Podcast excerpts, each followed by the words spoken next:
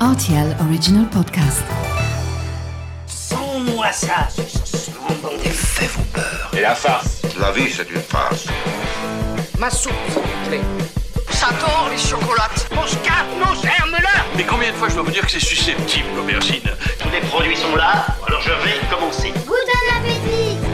Salut, c'est Mathieu Lopez, bienvenue dans ma cuisine. C'est un classique de la cuisine russe que les Européens ont fini par s'approprier, tant la présentation de ce plat dans une salle de restaurant avait quelque chose de majestueux. Voici la recette du koulibiak de saumon aux épinards.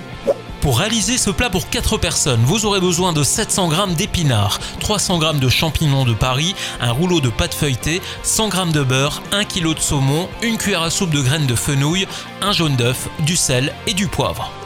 Pendant que votre four est en train de préchauffer à 180 degrés, vous faites revenir les épinards avec les champignons dans le beurre à l'aide d'une poêle. Après 10 minutes de cuisson, vous pouvez retirer du feu et assaisonner en sel et en poivre. Retirez la peau du saumon et éventuellement les quelques arêtes à l'aide d'une pince à chiqueter par exemple ou même un économe. Ensuite, vous prenez une plaque à pâtisserie, vous la recouvrez de papier sulfurisé, vous étalez la pâte feuilletée et vous déposez sur le dessus le filet du saumon.